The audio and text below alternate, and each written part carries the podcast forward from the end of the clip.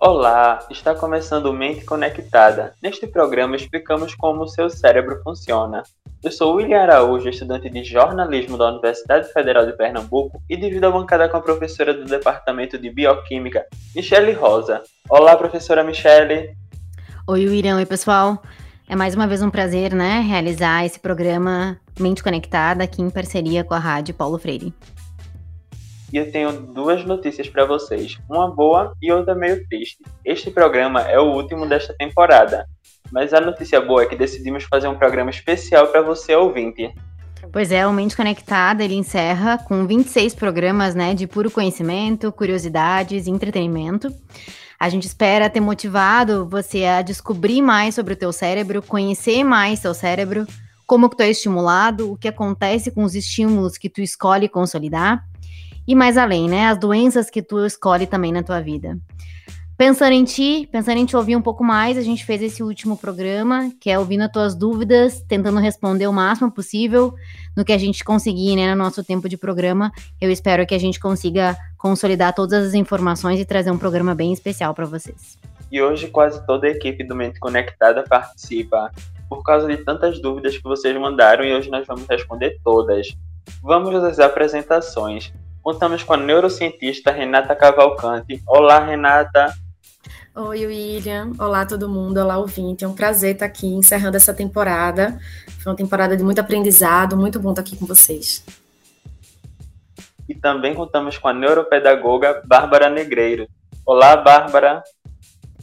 Olá, pessoal. Olá, ouvinte. E aí, vamos para o nosso último programa que está incrível e, como Renata falou, respondendo tudo. E também contamos com a participação da estudante de Ciências Biológicas da UFPE, Débora Brisda, que vai fazer as perguntas junto comigo. Olá, Débora! Oi, William! Oi, pessoal! É, muito feliz de estar aqui nesse episódio, né, de ter participado dessa temporada e já estou ansiosa já pelas perguntas. Então vamos começar a responder as perguntas dos ouvintes. Michele, nossos ouvintes perguntaram sobre a importância do cérebro nas nossas vidas. Nada melhor que começar, para começar, uma vez que falamos tanto sobre ele aqui ao longo dos 26 programas.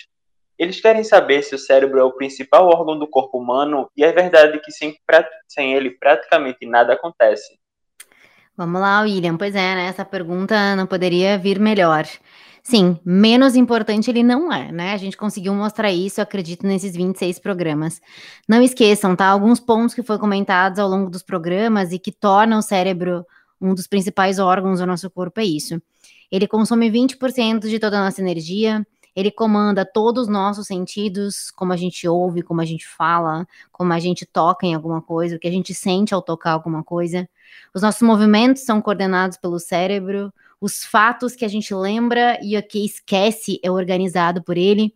Lembra que ele organiza a nossa personalidade, ele organiza o nosso desenvolvimento, ele manda sinais para a periferia, ou seja, para os órgãos periféricos, para o coração, para o pulmão, aumentando ou diminuindo os batimentos cardíacos.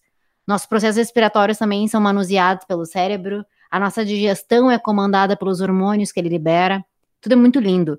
Ele faz a gente lembrar do passado, viver o presente e planejar todo o nosso futuro, né? A gente falou disso quando a gente falou de memória. E ele coordena toda a nossa saúde mental e intelectual. Sempre muito influenciado pelo nosso exterior e pelas escolhas que a gente faz na vida. Logo, sim, William, respondendo a pergunta do ouvinte, sem ele praticamente nada acontece. Falando em cérebro, Renata tem uma pergunta para você. É, os ouvintes querem saber sobre a glândula pineal. Quem é ela e qual a sua função? Bom, a glândula pineal é uma glândula do tamanho de uma ervilha, bem pequenininha, e ela tem o papel de regular nosso sono. A gente tem um episódio inteiro aqui sobre o sono, tá, gente? É o episódio 8. Mas é engraçado que essa glândula ela tem um ar místico em torno dela, né? Se a gente joga no Google bem rápido, tem mais informação com baboseira do que com conteúdo científico de verdade, tá, gente? É, tem algumas religiões que acham que ela é tipo um terceiro olho, é o olho que tudo vê. Mas, na verdade, a glândula pineal, ela recebe informações da quantidade de luz que entra pela nossa retina.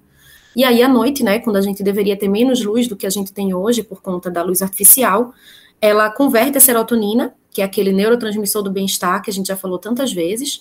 Então, ela converte a serotonina em melatonina. E a melatonina tem a função de induzir o nosso sono. Por isso que para a gente dormir bem, a gente precisa evitar a exposição à luz artificial do celular, da televisão, do computador, para que a glândula pineal consiga entender que ela já pode começar a produzir a melatonina para iniciar o sono. Né? Tem hábitos desregulados nesse sentido, eles vão impedir que esse processo ocorra adequadamente, e aí a gente vai ter os problemas de sono que são tão comuns da nossa era. Bárbara, o ouvinte perguntou quando o cérebro está completamente formado. Então, William, o desenvolvimento do cérebro ele vai até os 25 anos aproximadamente. O nosso córtex pré-frontal, que a gente já conversou em outros episódios, né, essa parte que fica por trás da nossa testa, digamos assim, é a última camada do cérebro a amadurecer. E é a área responsável pelo pensamento crítico, tomada de decisão, autocontrole, planejamento, atenção, organização, é, empatia, resolução de problemas, o controle da emoção, dos riscos e dos impulsos. E aí é por isso que muitas vezes na adolescência, na juventude, a tomada de decisões e a resolução de problemas ela é feita de forma muito impulsiva, porque essa área ainda está em maturação. Muito interessante, Renata. Agora, Michelle, a próxima pergunta. Como acontece a morte cerebral? É interessante a resposta da Renata, adorei. Bom, a, como que acontece, né, William? Essa é uma boa pergunta também. É uma perda irreversível de todas as funções do cérebro, né? Incluindo o tronco cerebral, que é a região responsável por controlar, por exemplo, a nossa respiração, os nossos batimentos cardíacos, a nossa pressão arterial, além de todos os nossos movimentos e audição. É, isso significa que uma pessoa com morte cerebral, ela não tem a capacidade de manter as funções vitais do corpo, como respirar sozinho, ela não consegue e nem consegue responder a estímulos, tá? Que são naturalmente os testes feitos para saber se tem morte cerebral ou não. Uma vez que o cérebro comanda tudo isso aí, né? Todos os nossos sentidos, respiração, batimentos cardíacos, a morte cerebral pode acontecer aí nesse momento que tem a perda dessas funções.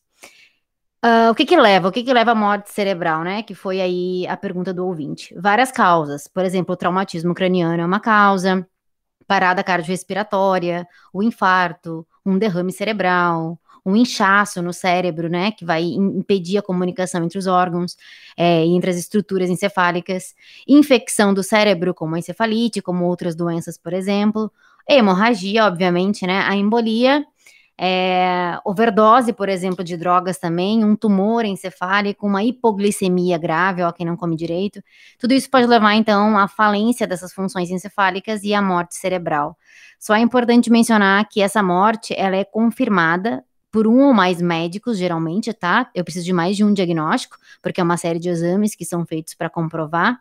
E a pessoa é considerada legalmente, clinicamente morta é, porque não existe mais a chance de recuperação, tá? E por isso que os aparelhos são desligados nesse momento. E nesse momento também que se pode fazer a doação dos órgãos. Achei importante essa informação. Bárbara, eu acho que essa você vai gostar porque é da sua área. O que, que acontece no cérebro humano no processo de alfabetização? É realmente, Débora, bem na minha área, né? Adoro falar sobre aprendizagem. Então, no programa anterior a gente conversou um pouquinho, né, dentre as curiosidades que foram abordadas, que o nosso cérebro ele não é geneticamente programado para os processos de leitura e escrita, porque em aspectos evolutivos essas habilidades foram desenvolvidas há pouco tempo. Então, a gente vai ter um funcionamento que é surreal, porque o cérebro dá conta desses processos.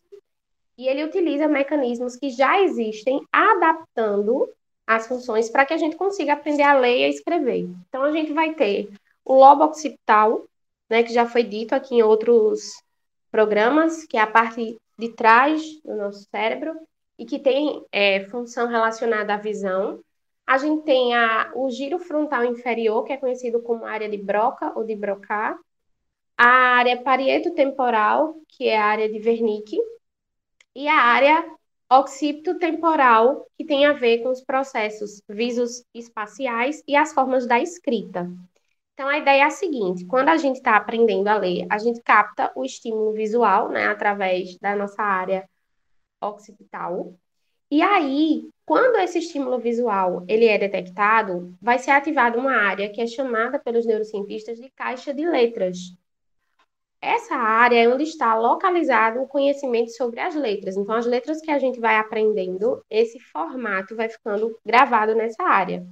E aí, a palavra que a gente está visualizando, ela vai sendo fragmentada em unidades menores. Depois disso, essas informações vão para duas redes neuronais. Uma que é responsável pelo significado das palavras e outra que é responsável pela pronúncia e pela articulação da palavra. E o mais interessante é que essas duas áreas, elas já têm função relacionada à linguagem, só que a linguagem falada. E aí elas vão integrar nesse processo todo a linguagem escrita. Então, o processo de leitura ele vai fazer um link entre o circuito visual e o circuito da linguagem falada. E durante esse processo, o cérebro vai passando por uma certa mudança, por exemplo. É, muda a precisão da codificação do córtex visual, muda a representação dos sons da fala, a forma como o córtex processa os fonemas. E aí a gente tem um método que a gente chama de método fônico, que é quando a gente vai estabelecendo uma relação bem clara entre a letra e o seu som, que é o que a gente chama de relação grafema-fonema. E diante de todo esse funcionamento do cérebro, essa forma de alfabetizar acaba se tornando extremamente eficaz. Ainda em doenças neurológicas, Michele, tem um ouvinte que quer saber qual a doença neurológica mais comum na atualidade e qual provavelmente será a mais comum nas próximas décadas. Oi, é ótima essa pergunta. Bom, eu vou falar de algumas, né? Algumas doenças neurológicas que são mais comuns e que com certeza vão continuar a ser as mais comuns para as próximas décadas. A primeira eu acho que vocês é, devem conhecer, vocês, vocês conhecem todos, mas talvez não tenham relacionado com doenças neurológicas, né? É a enxaqueca. A enxaqueca é uma doença comum que geralmente afeta essa região lateral do cérebro, né? Que é considerada uma vasodilatação do cérebro. E aí acaba que uma região se conecta com a outra, e isso gera uma dor, né? Desencadeia uma dor neurológica. É, uma segunda doença que, que eu preciso mencionar aqui, que Renata acabou de explicar um pouquinho, é o mal do Parkinson, que é uma doença de, de alterações de movimento, né, de padrões de movimento, é uma doença neurodegenerativa, e vai afetar uma produção de, de dopamina no cérebro. Então, essa, essa dopamina alterada vai fazer com que a tua movimentação fique completamente desregulada, né? E por isso os movimentos estereotipados que a gente conhece do Parkinson. A terceira doença neurológica comum que eu gostaria de mencionar e que com certeza vai ser a doença que mais predomina aí nas próximas décadas é a doença de Alzheimer. Atualmente a gente tem a cada 10 pessoas uma é, é, é, tem a doença de Alzheimer, né? E as alternativas terapêuticas são bem pouco eficazes para essa patologia, infelizmente. O que a gente tem mais é uma profilaxia, cuidar do cérebro para diminuir essa perda neuronal. Alzheimer é a, é a talvez a demência mais comum da atualidade, que afeta a memória, afeta a cognição causada pela diminuição de transmissão de acetilcolina. A gente comentou sobre Alzheimer também no programa sobre, esqueci eh, sobre esquecimento. E lembra que são áreas do cérebro que estão mais debilitadas, né? Como o hipocampo e como o córtex, por exemplo. Então, assim, o Alzheimer é uma perda progressiva e contínua dos processos cognitivos parte genético, parte influenciada pelo ambiente, parte influenciada pelas nossas escolhas. Então, por mais que seja a doença uma das mais comuns uh, no presente e com certeza nos próximos anos aí, que a tendência é só aumentar o mal de Alzheimer, eu acho que agora a gente tem mais alternativas também para entender mais a doença e tentar combater ela um pouquinho mais. Eu gostaria de citar também a doença uh, neurológica do acidente vascular cerebral, que é um rompimento de vasos, né, que levam oxigênio para o cérebro, e se esse oxigênio não chega no cérebro, não chega o nutriente, teu cérebro não funciona, tu não tem a comunicação neuronal. E uma outra que eu gostaria de citar é a convulsão, né, que ela é super comum também, que é uma superestimulação neurológica. Para quem esperava que eu fosse falar sobre depressão e ansiedade, essas sim são as mais comuns, mas elas não são consideradas doenças neurológicas, tá? E sim doenças psiquiátricas, por isso que tem essa diferença.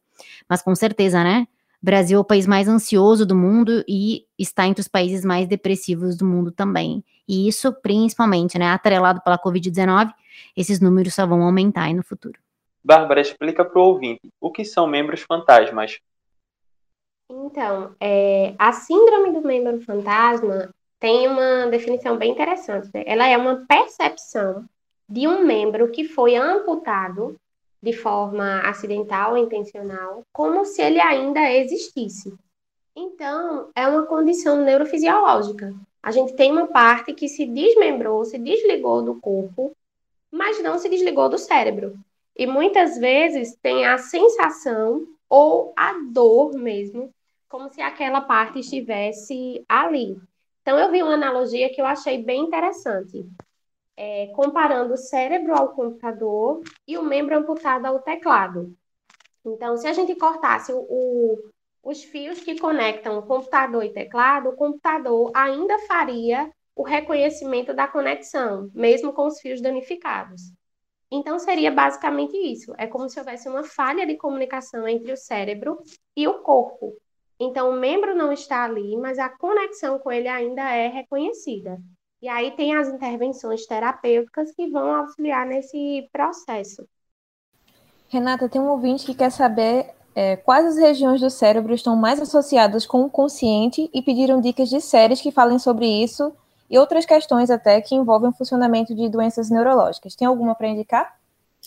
Bom, então, no episódio sobre consciente e inconsciente, acho que é o 23, a gente comentou, né, que o cérebro ele não se divide anatomicamente em consciente e inconsciente. Mas a gente tem uma grande quantidade de neurônios que fazem a associação entre o nosso emocional, informações novas, informações antigas que o inconsciente queira nos dar acesso, nossa tomada de decisão muitas coisas aqui que Bárbara até falou em outra pergunta aqui no comecinho, que está no nosso córtex pré-frontal, né? Que é essa parte que está aqui embaixo, digamos, da nossa testa. Então, de forma bem superficial, eu poderia dizer que o consciente se concentraria na região pré-frontal. Mas a gente sabe que, ao pé da letra, a gente não pode falar exatamente assim. Em relação a dicas de séries, eu tenho mais dica de filme, pode ser? Então, tem um filme sobre doença de Alzheimer, muito legal, bem delicado, que é o Para Sempre Alice. A atriz, inclusive, ganhou mais de 30 prêmios com esse filme. Tem também a história do físico Stephen Hawking, que é a, o filme chama A Teoria de Tudo. Stephen Hawking é um gênio da ciência, né? Ele teve esclerose lateral amiotrófica, faleceu há pouquíssimo tempo, em 2018. O filme é bem legal. Tem, tem três dicas de filmes bem legais sobre autismo, onde cada filme ele fala sobre um espectro diferente, assim, né? Tem O Farol das Orcas, tem também o Forrest Gump, que é um clássico, né, antigão, mas é um filme sensacional, interpretado por Tom Hanks. Nesse filme ele também tem espectro autista. E tem uma série na Netflix chamada Atypical, que o personagem principal ele tem a síndrome de Asperger, que também é um espectro autista. E para fechar, tem um filme sobre esquizofrenia, um clássico também, é Uma Mente Brilhante. Acho que já dá para maratonar aí, né? É muito legais as dicas. É, Michele, tem uma dúvida que a gente até comentou em outros episódios aqui, e perguntaram se é verdade que quem tem o lado direito do cérebro mais desenvolvido tem mais habilidades artísticas e que tem o lado esquerdo mais desenvolvido possui é, mais habilidades lógicas, tipo matemática. É verdade isso? Olha, Débora, é, era defendido, né, a ideia de que o lado esquerdo do cérebro é responsável pela nossa lógica e o lado direito responsável pela nossa criatividade. Porém, essa teoria está sendo bem desacreditada cientificamente na atualidade, porque tem estudos mostrando, né, que pessoas que sofrem acidente ou que têm uma infecção e que precisam é, retirar ou perder uma parte do hemisfério, ou todo o hemisfério direito ou o hemisfério esquerdo, mesmo assim essas pessoas conseguem ainda desenvolver tanto comportamento lógico quanto comportamento criativo. E isso é massa, porque isso explica e consolida tudo que a gente vem falando aqui sobre o cérebro, né? Que ele realmente é muito plástico e ele se modifica referente aos nossos estímulos. Então, quanto mais a gente estimular, mais a gente consegue desenvolver o cérebro e mais a gente consegue compensar aquilo que está faltando. Isso não funciona para o coração, não funciona para o pulmão, não funciona para o rim, mas funciona para o cérebro, tá? A gente pode desenvolver a sua capacidade plástica, a sua modificação, fazendo com que ele consiga compensar algum fato que está faltando por um trauma, por uma doença que tu venha danificar. Obviamente, né, essas regiões, é, tanto o hemisfério esquerdo como o hemisfério direito, eles têm funções mais relacionadas, mas isso não significa que são funções únicas. São funções que podem ser exploradas e podem ser difundidas um pouco mais, dependendo da tua vontade de explorar, de modificar e de treinar o teu cérebro, né? Michele, olha que lindo. O ouvinte quer saber como manter o cérebro saudável depois de 60 anos, para que possa cuidar melhor dos entes queridos. Ah, essa pergunta é linda mesmo. Eu acho que não poderíamos encerrar sem, essa, sem esse tipo de pergunta, né? Que a gente tentou, na verdade, descrever e comentar sobre isso por esses 26 programas aqui do Mente Conectada. Então, eu tenho várias dicas e vai desde dessa pessoa de 60 anos, vai para a pessoa de 80 anos, vai para a pessoa de 2 anos, 15, 20, todo mundo, gente. O cérebro aqui, ele tá para ser colocado para trabalhar, tá? Lembra que ele é uma caixinha preta que fica sempre no escuro. Se a gente não modificar, bater, abrir essa caixinha, ele vai continuar no escuro e isso vai acabar tendo um impacto severo no nosso desenvolvimento. Então fica a dica aqui do programa, né? E acho que a gente já vem dando essa dica há um tempão. O que, que melhora a atividade neurológica? Exercícios físicos, gente, tá? Quanto mais, melhor. Obviamente, nem tanto, né? Uma base de 40 minutos, cinco vezes, três vezes na semana, te ajuda bastante. A alimentação, ela tem que ser saudável. Tem que ser rica em frutas, verduras, a suficiente de carne, pouquíssimo gordura, o carboidrato na sua concentração possível, que é para a gente manter a nossa homeostase, a nossa glicose, a nossa oxigenação encefálica. A respiração, a técnica de respiração, ela tem que ser uma coisa que a gente coloca no nosso dia a dia, porque ela nos acalma, ela nos deixa mais atento, dependendo da técnica. E isso, obviamente, aumenta a oxigenação encefálica, que é o que a gente quer para o cérebro funcionar. Tu não pode deixar de dormir, tá? Não troca o dia pela noite, é, mantenha aí uma estabilidade de sono, tenta fazer práticas, meditação ou alguma alternativa que te induzam o sono mais rapidamente. Não precisa ser farmacológica, tá? Como o exercício, como a alimentação, como as técnicas de respiração, todas te ajudam para dormir melhor. Pegar a vitamina D, né? Pegar um pouquinho de exposição solar vai te ajudar também. Trabalho suficiente, mas descansa de forma complementar medita, acha hobbies, aumenta a tua criatividade, faça o cérebro querer algo diferente, liberar aquela dopamina, né? A gente conversou tanto sobre a dopamina no, no Mente Conectada. Então, tenta liberar mais a dopamina com hobbies diferentes, com criatividade diferente, com planejamento da tua vida. O intuito é tornar o teu cérebro plástico, ativo. Se isso for o que ficar de, lição aqui do Mente Conectada, eu já fico super feliz, tá? Quanto mais vocês usarem o cérebro de vocês, melhor vai ser para todo mundo, obviamente, né? Respeitando a atividade e o funcionamento do cérebro e o tempo dele funcionar. Tu tem a capacidade de modificar teu próprio mecanismo de ação, então é só tu achar essa capacidade, é só tu achar essa motivação para te sentir melhor, mais feliz, mais compensada pela tua vida, né? E isso vai ajudar tanto o teu cuidado pessoal, como vai te fortalecer para te desenvolver melhor as tuas funções e melhor as tuas atividades, seja para cuidar de alguém, seja para trabalhar, seja para cuidar da tua família, né? Enfim, trabalhando no teu cérebro, tu vai melhorar tanto é, intelectualmente quanto a tua saúde mental. Estamos chegando ao final desta temporada e o programa foi incrível ao longo desses 26 programas. E eu queria saber se vocês querem ainda fazer algum comentário sobre o cérebro ou sobre o programa. Eu vou começar pela neurocientista Renata Cavalcante.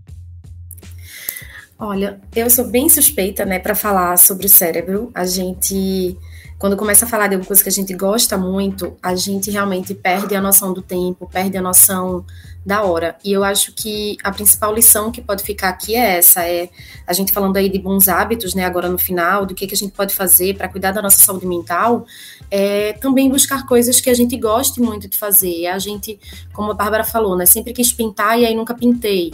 Então, vamos buscar as coisas que a gente gosta de fazer. No meu caso, é estudar e falar sobre o cérebro e várias outras coisas também que eu adoro fazer no meu dia. Então, vamos buscar as coisas que a gente gosta de fazer para cuidar da nossa saúde mental, porque o nosso cérebro precisa ser cuidado e trabalhado como todos os outros órgãos e, e músculos do nosso corpo. Muito obrigado por ter contribuído tanto com o programa ao longo dessa temporada, Renata. Agora eu passo a palavra para a neuropedagoga Bárbara Negreiros. Ah, primeiro eu quero agradecer né, pelo convite. Foi incrível participar dessa temporada e estimular você, ouvinte, a continuar tentando coisas novas, a continuar cuidando da sua saúde mental, a continuar pensando, pesquisando sobre o seu cérebro. Eu espero que a gente tenha conseguido te fazer refletir um pouquinho mais e aprender um pouco mais. Obrigada por tudo. Muito obrigado por ter contribuído tanto ao longo dessa temporada também. E agora eu passo a palavra para a estudante de Ciências Biológicas da UFPE, Débora Brígida. Então, gente, é, eu adorei ter participado do Mente Conectado, né? E ainda na graduação a gente sempre tem pessoas que a gente admira bastante, né, para seguir nesse caminho. E fiquei muito feliz de ter conhecido tantas pessoas inteligentes, né, neurocientistas, de ter participado daqui e o pessoal de maneira geral. Então, eu tô, tô bem animada e feliz de ter participado. E é isso, muito obrigada, gente, adorei. Muito obrigado, Débora. E agora eu passo a palavra para a professora do Departamento de Bioquímica da UFPE, professora Michele Rosa. Ai, obrigada, gente. É... Poxa, eu não sei o que dizer aqui no último programa, foi um prazer para mim muito grande. Além da gente ter ensinado, a gente aprendeu demais, a gente estava comentando sobre isso no início da gravação. E fica aqui o nosso muito obrigado, o nosso agradecimento à rádio, né, que nos deu espaço, aos meninos aí de jornalismo e, e de publicidade, comunicação, que tocaram esse programa e essa ideia com a gente. Foi um prazer para mim participar dos roteiros, fazer os roteiros, pensar nas perguntas e tentar trazer o cérebro para vocês como essa máquina que regula tudo e que eu sou apaixonada e que me motiva todas as manhãs. E se eu conseguir passar um pouquinho dessa informação, mas principalmente do meu amor pelo cérebro para vocês, eu já me sinto super feliz e agradecida. A gente se encontra aí pelas estradas da vida, com certeza a gente mantém contato e eu fico à disposição para o que vocês precisarem e para falar mais sobre o cérebro com vocês quando for oportuno para todo mundo. Obrigada para todo mundo, as pessoas aqui arrasaram. Obrigado, Bárbara, obrigado, Renata, obrigada, Débora, Matheus, Heloísa, Lucas, William e todo mundo que fez esse programa acontecer. E eu espero que a gente se encontre de novo. Muito obrigado, Michelle. E eu também gostaria de agradecer eh, a todas vocês que participaram aqui desse programa ao longo da temporada. Aprendi bastante com vocês, foi muito enriquecedor. Eu também gostaria de agradecer ao estudante de Rádio, TV e Internet, Lucas Dantas, e aos estudantes de farmácia da UFPE, Heloísa Leão e Matheus Negreiros, que também participaram ao longo aqui da temporada. E assim chegamos ao final desta temporada do Mente Conectada. Eu agradeço a você, ouvinte, a equipe da Rádio Paulo Freire e a todos os envolvidos. Esperamos vê-los em breve. A produção e roteiro desta edição foi da professora do Departamento de Bioquímica da UFPE, Michele Rosa, junto comigo, William Araújo, estudante de jornalismo da UFPE, sob a orientação da professora do Departamento de Comunicação Social, Paula Reis. Edição Lucas Dantas. Todos os programas desta temporada do Mente Conectado estão disponíveis nas plataformas de podcast. Tchau e até o próximo Mente Conectada.